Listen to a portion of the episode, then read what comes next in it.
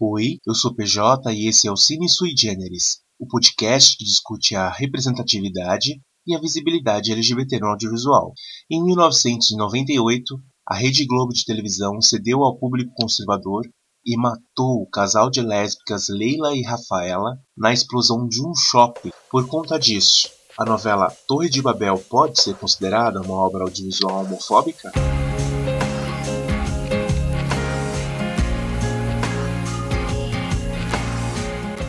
Esse é o primeiro episódio que a gente discute sobre personagens LGBTs em novelas. Ao longo dos anos, a gente acompanhou alguns avanços em obras nesse formato, mas em 98 venceu o preconceito.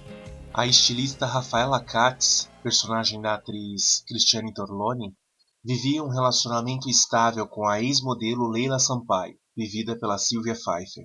O relacionamento de ambas era tão natural que a novela tinha tudo para ser um divisor de águas na abordagem de personagens LGBTs nas novelas.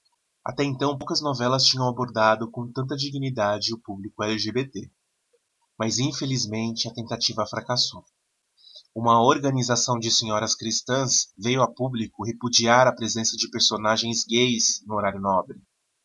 E por volta do capítulo 30, o autor Silvio de Abreu optou por dar cabo da vida das personagens. Na sinopse original, a explosão já era prevista e Rafaela morreria sozinha na explosão.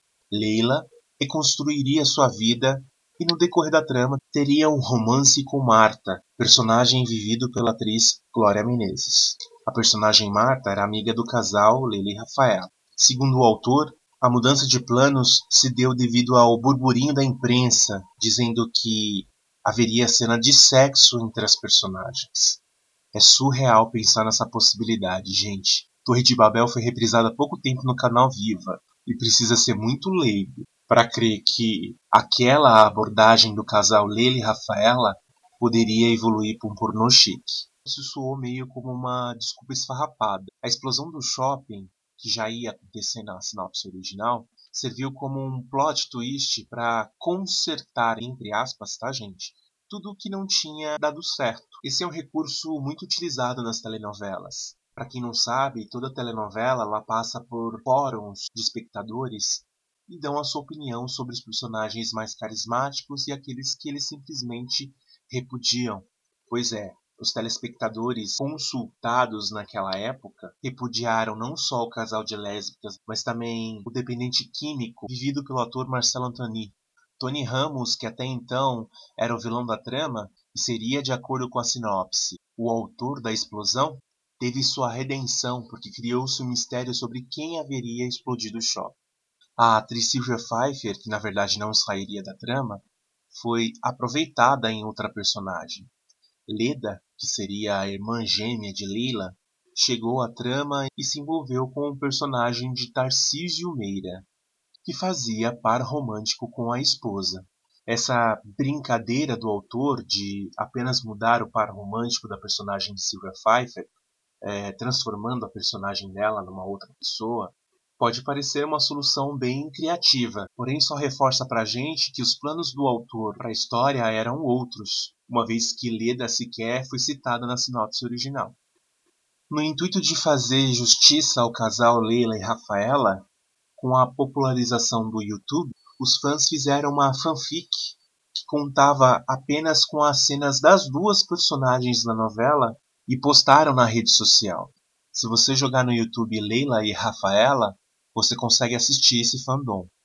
Leila e Rafaela eram interessantíssimas. Eram mulheres inteligentes, letradas, cultas, que refletiam sobre os problemas da sociedade, além da causa LGBT. Acabaram saindo de cena por pura ignorância. Lamentável. Em 2016, a novela Alto Astral, que tinha no elenco tanto Sylvia Pfeiffer como a Cristiane Torloni, referenciou a explosão do shopping da novela de 98. Úrsula e Maria Inês conseguiram escapar de uma emergência em um shopping, dando a entender que dessa vez não, dessa vez a gente não vai morrer. Mas o contexto da narrativa e da história era diferente. Alto Astral era uma novela das sete e Maria Inês e Úrsula não eram um casal, mas disputavam o amor do personagem do Edson Celulari, Ou seja, nada a ver uma coisa com a outra. Tentar consertar esse episódio de homofobia da Rede Globo de televisão, sim, particularmente eu entendo como uma atitude homofóbica, principalmente da forma como a saída de cena das personagens se deu, só reforça o erro. A Globo fez justiça com outras histórias, outras narrativas LGBTs? Sim e não. Se a gente for pensar que a gente está em 2020 e bem há pouco tempo a gente teve o primeiro beijo gay, que foi um selinho bem sem vergonha no último capítulo da novela Amor à Vida, o avanço acontece, mas em passos de tartaruga. Mas PJ, os tempos são outros. Praticamente todas as novelas têm um personagem LGBT, Aliás, ai, não sei por que isso de toda novela tem um personagem LGBT. Cara, se você pensa que não é necessário que toda novela apresente a diversidade, seja ela sexual, de gênero, de raças, é você que precisa rever seus conceitos, cara. Nós estamos numa sociedade que não é só papai, mamãe, filhinho e vilão a gente entende que é essa prática que fez com que as novelas se consolidassem ao longo dos anos. Mas como a gente mesmo disse aqui, nós não estamos mais em 1998. Até que ponto nós não estamos mais em 1998? Será que a gente evoluiu realmente nas narrativas de lá para cá? É necessário sim que toda novela tenha seu personagem homossexual, bissexual, transexual e de preferência que ela socialize não só com heterossexuais, mas também com pessoas iguais. O nome disso é diversidade. A sociedade é diversa. Se uma novela ou uma obra audiovisual deseja retratar a sociedade, que retrate da maneira como ela é. Eu vou deixar aqui linkado na descrição do podcast algumas cenas especiais da Leila e da Rafaela. Se você tiver um tempo, dá uma olhada. Perceba o quão delicada foi a abordagem sobre esse casal que foi sumariamente executado em pleno horário nobre. Talvez assim você reflita e pense que já está mais do que na hora de pararem de nos matar. E eu vou te dizer, tá? 1998 já era mais que tarde. E esse foi o Cine Sui Generis de hoje. Você fica aí com a linda Adriana Calcanhoto cantando o tema das personagens Leila e Rafaela. Lembrando sempre que os nossos episódios são semanais e você pode seguir a gente no arroba suigeneris Eu sou PJ e você me encontra nas redes como arroba PJ Moraes. Me segue lá.